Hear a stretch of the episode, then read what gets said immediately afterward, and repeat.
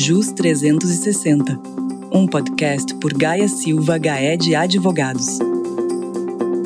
LGPD 2022. O que se passou e o que esperar? Eu sou a Anete, sócia do escritório de Brasília, e neste episódio estou acompanhada dos advogados Guilherme Roxo, Juliana Jopert e Cristiana Molineiro, de nossas diversas unidades, todos com forte atuação na área de privacidade e proteção de dados. É uma alegria compartilhar com nossos ouvintes mais um podcast com um tema tão interessante e com nossos convidados tão ilustres. Tudo bem, pessoal, com vocês? Olá, Anete, tudo bem? Um prazer estar aqui. Tudo bem, Anete? É um prazer estar aqui com vocês e com nossos ouvintes. Tudo ótimo, Anete. Um prazer estar aqui de novo. Ah, o prazer é nosso e certamente também será dos nossos ouvintes de ouvir uma equipe tão qualificada como vocês. Mas, pessoal, muito já se falou sobre a LGPD, a nossa Lei Geral de Proteção de Dados, inclusive aqui no nosso JUS 360. Essa nossa lei está em vigência há mais de um ano e hoje vamos falar especificamente com os nossos convidados, para os nossos ouvintes, quais são as mudanças observadas, os impactos sentidos no cenário atual e também sobre as perspectivas futuras. Será que os desafios iniciais permanecem no caminho das empresas ou já existem novos? Novos obstáculos, como, por exemplo, a aplicação das penalidades previstas pela Agência Nacional de Proteção de Dados. Eu queria começar perguntando para o Guilherme sobre uma questão que nós já comentamos. A LGPD entrou em vigor há mais de um ano, como todos sabemos, inclusive os nossos ouvintes. Guilherme, qual a percepção sobre as reações dos nossos clientes e dos clientes em geral e das empresas em geral em relação à nova lei? Você percebeu se esse assunto se tornou uma pauta prioritária para empresas ou ficou mais de uma forma secundária? Você pode falar um pouquinho sobre isso? De fato, Anete, como já foi muito falado, a lei foi promulgada em 2018, entrou em vigor em 2020 e as penalidades começaram a valer em 2021. Então as empresas tiveram esse tempo de dois anos para se adaptar e o que vimos foi que muitas dessas empresas esperaram para ver, especialmente pelo custo envolvido, mas também para entender se a lei pegava ou não pegava. A partir de 2020, houve um aumento significativo nessa procura, tanto em consultas pontuais como também para os trabalhos de adequação à lei. Até porque é interessante estar atento, como falaremos mais tarde, que a NPD divulgou agora no início do ano regra para aplicações das penalidades. Elas podem ter efeitos retroativos a partir de 2021, quando as penalidades passaram a ser aplicáveis. Isso deu uma assustada também nas empresas. Entendi, Guilherme. Então eu estou entendendo que é possível dizer que há uma crescente conscientização por parte do mercado e das empresas em relação à importância da privacidade e proteção de dados no cumprimento da LGPD. Ou eles estão só preocupados com as penalidades? O que você acha? As penalidades são relevantes, sim, sem dúvida, mas o que vemos é uma pressão da própria cadeia. As empresas maiores começaram primeiro especialmente aquelas que já estavam adaptadas por força das suas matrizes no exterior. Essas empresas grandes, naturalmente, depois de se adaptarem, forçaram seus médios e pequenos fornecedores a também se adequarem à lei. Então, o movimento que a gente tem visto recentemente é que as empresas de todos os portes estão procurando entender a lei, iniciar seus programas de adequação, ou seja, de fato investirem na LGPD como item essencial na cadeia e não apenas uma legislação para inglês ver, até porque os próprios ingleses estão se adequando. Nesse sentido, quem não se adapta arrisca perder seus parceiros e ficar de fora do próprio mercado. Ah, sim, Guilherme, eu também concordo com você. E é uma boa explicação para o movimento que nós temos notado, inclusive no próprio escritório. E, Guilherme, quanto aos projetos de adequação dos que você já falou e já participou, quais os principais problemas que você tem visto ali no âmbito das atividades empresariais? Quais são os riscos e falhas mais comuns encontrados no dia a dia dos negócios, na interação dos colaboradores com as empresas, no relacionamento com o cliente, dentre outras atividades corriqueiras de uma empresa. A gente fez muitos programas de adequação, não só no Rio, como nas outras unidades. A Juliana, a Cristiana, todo o nosso time de LGPD participou de vários programas de adequação, E a gente pôde perceber alguns pontos comuns que eu listei aqui, são sete pontos, que são as principais dúvidas, os principais erros. O primeiro dele é a dificuldade do entendimento do alcance da lei. As empresas, por incrível que pareça, ainda não sabem o que é o dado pessoal a que a lei se refere, se a lei se aplica a todas as empresas. E, de fato, a ideia não é voltar aqui, mas essa lei é uma lei bastante ampla que se aplica a todas as empresas que tratem dados de pessoas físicas. O segundo ponto que a gente percebeu muito é o desvio de finalidade. As empresas retêm os dados por um motivo específico e usam para outro. O mais comum é o marketing. Um outro ponto é a falta de registro das operações. Os dados são captados pela empresa, são trabalhados pelos departamentos internos e são eventualmente passados para terceiros, mas ninguém sabe, não tem esse registro de como essa operação é tratada.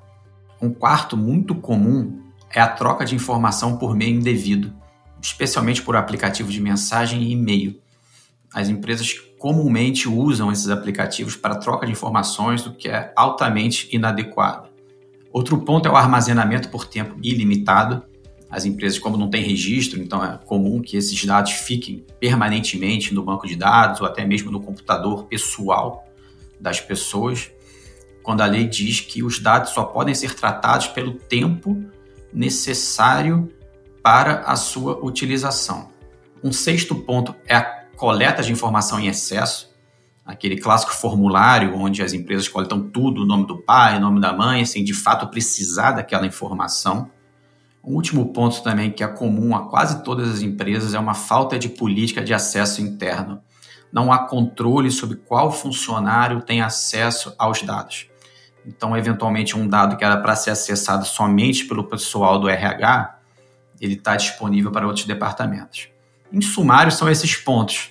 Entendi, Guilherme. É muito interessante observar que tantas tarefas, tantas funções comerciais, há uma troca tão forte, tão intensa de dados e muitas vezes nenhum controle ou pouco controle sobre isso.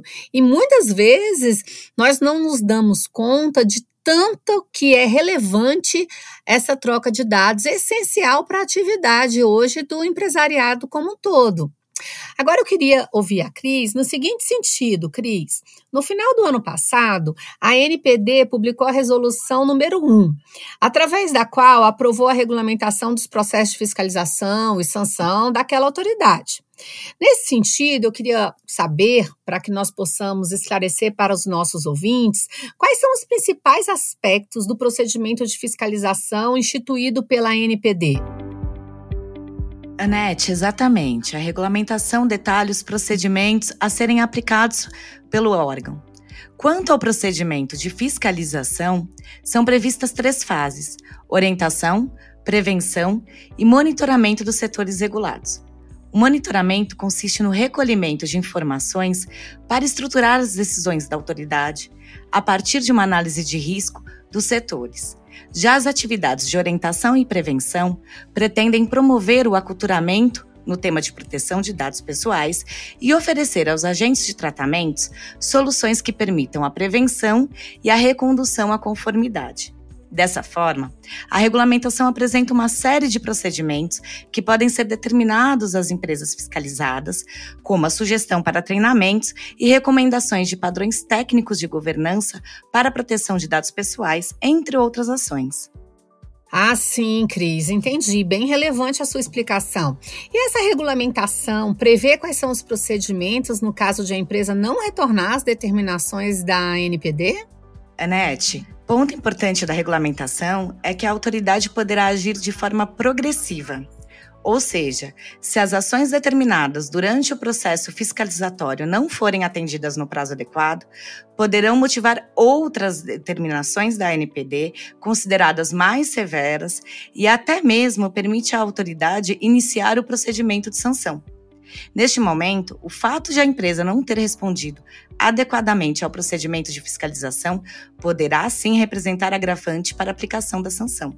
Entendi. Então a gente tem uma gradação ali que você vai tendo de cumprir os procedimentos, senão você pode ter uma pena agravada. É isso mesmo, né? É isso mesmo, Anete.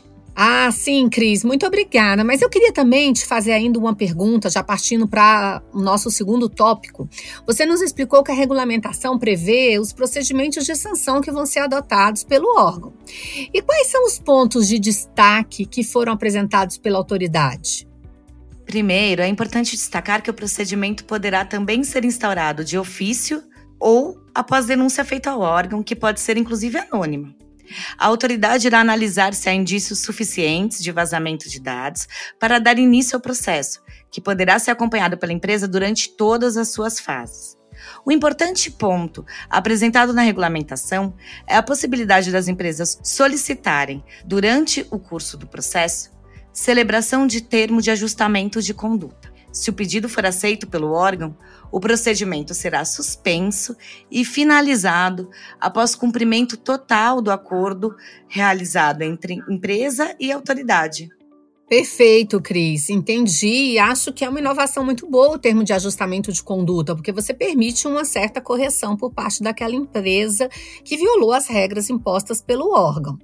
Eu também queria te perguntar sobre o artigo 52 da LGPD, que prevê as sanções que podem ser aplicadas às empresas que não estiverem em conformidade com a lei, como advertência, multa de até 2% do faturamento bruto da empresa, com aquele limite de 50 milhões, multa diária publicização, da própria penalização, entre outras. Porém, o artigo, Cris, no meu ponto de vista, ele não prevê como se dará a aplicação dessas penalidades. Você pode nos esclarecer se a autoridade tratou ou não do tema na resolução número 1? Anete, realmente o artigo não trata de como se dará a aplicação das penalidades, e embora a resolução aborde todo o procedimento de sanção, a autoridade ainda não regulamentou quais os critérios que serão utilizados para a aplicação das penas previstas na Lei Geral de Proteção de Dados. Tal tema será objeto de uma nova regulamentação. Ah, sim, Cris, obrigada. Eu também queria perguntar para a Juliana, para que possa esclarecer aos nossos ouvintes, sobre quais as expectativas para o futuro em relação à LGPD. Ju, a gente já pode dizer que tem um vislumbre do que nos espera no quesito privacidade e proteção de dados? Você já consegue nos sinalizar algo nesse sentido? Então, Anete, a gente pode separar essa sua pergunta em algumas frentes. A primeira diz respeito à LGPD nos tribunais.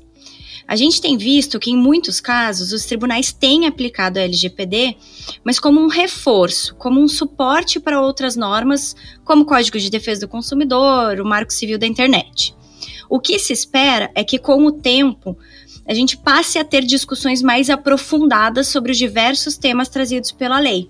Até porque, além de complexa, a LGPD é uma lei que possibilita diversas interpretações subjetivas que vão precisar de um norte mais objetivo a ser dado ou pela NPD ou pelos nossos tribunais. E ainda, como o Guilherme já antecipou, as penalidades entraram em vigor há muito pouco tempo. Então a gente precisa entender como o judiciário e a NPD vão agir com relação a isso. Se nós formos comparar com as decisões que vieram da Europa, as maiores multas, elas foram direcionadas para casos de empresas que não se adequaram corretamente à lei e não necessariamente para aquelas que tiveram dados vazados. Então, a gente pode dizer que uma das expectativas para o futuro é que esses debates venham a crescer cada dia mais e que tragam maior segurança na interpretação da lei. Entendi, Ju. Bastante interessante essa discussão. E nós estamos vendo que os debates pela frente vão seguir fortes e intensos. E, mas você comentou sobre várias frentes. E nossos ouvintes acompanharam esses comentários. Mas teria algum destaque ainda que você gostaria de trazer? Bom, Anete, existe também a expectativa de que novas regulamentações sejam publicadas durante 2022. Em 2021, por exemplo, foi feita uma consulta pública para tratar sobre as micro e pequenas empresas. Na verdade, a expectativa era de que, assim como na Europa, essas empresas ficassem isentas de cumprir a lei ou pelo menos parte da lei, mas não foi isso que aconteceu.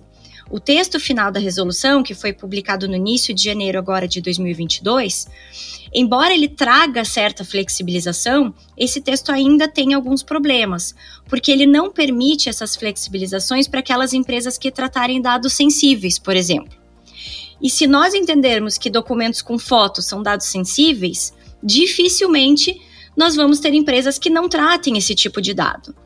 Então, é imprescindível que essas novas normas realmente sejam editadas, sejam discutidas, para que a gente possa ter uma legislação eficaz e para que o judiciário também tenha um norte de como deve seguir onde ficaram lacunas, um norte de interpretação. Pelo calendário da ANPD, nós podemos esperar para esse ano regulamentações envolvendo os temas de direitos dos titulares, temas sobre encarregado de proteção de dados, que é comumente chamado de DPO, sobre as hipóteses legais de tratamento de dados pessoais e sobre a transferência internacional de dados. Todos esses pontos já trazem algumas polêmicas e alguns entendimentos diversos. E nós temos ainda um anteprojeto de lei para regulamentar o tratamento de dados na esfera criminal. Possivelmente a gente venha escutar bastante sobre esse tema também em 2022. Perfeito, Ju. Então, nós estamos vendo que tem muitas discussões sobre o assunto, muitos pontos de dúvida ainda. Temos de ficar sempre de perto e acompanhando o desenrolar dessas questões. E, finalmente, Ju, você teria uma mensagem final para os nossos clientes, fornecedores, parceiros, empresas sobre o que esperar para 2022? Eu acho que a mensagem que nós queremos deixar é: não deixe para amanhã o que você puder fazer hoje. Né? O que nós temos visto de tendência é que o número de discussões ele tende a aumentar. E a NPD provavelmente deve iniciar sua fiscalização de forma mais abrangente e um pouco mais forte. E nesse sentido, vai sair na frente quem pelo menos tiver iniciado seu programa de adequação. Como o Guilherme comentou, e muito do que a Cris também falou, a gente percebe que o mais importante é não ficar inerte frente a essa mudança de cultura, que não só parece ter vindo para ficar, veio com certeza para ficar, né? Porque isso vem refletir também na imagem e nas possibilidades de contratação das empresas. Então, a nossa mensagem principal certamente é: faça, se adeque, esteja pronto para o que vem pela frente. É verdade, Ju. E muito se discutia, como o Guilherme colocou, se a lei ia pegar ou não ia, mas o fato é que pegou. Hoje nós temos as penalidades, hoje nós temos várias discussões sobre o tema e precisamos estar atentos. E é o que você bem colocou. Vamos nos adequar a essa mudança e nos adequar de forma imediata. É um tema muito interessante, muito instigante. Eu espero tê-los aqui outra vez para conversarmos ainda sobre as novidades que forem surgindo mais à frente. Espero também que o nosso público tenha gostado da nossa conversa sobre esse tema tão importante. Muito obrigada pela participação de vocês, Cristiana, Juliana e Guilherme. Foi muito bom ouvir a todos. E finalmente, eu quero lembrar aos nossos ouvintes que pretendem saber um pouquinho mais sobre outros temas de direito tributário, societário, civil e empresarial, podem acessar gsga.com.br, nosso canal no YouTube e nosso perfil no LinkedIn. Obrigada a todos e até o nosso próximo JUS 360.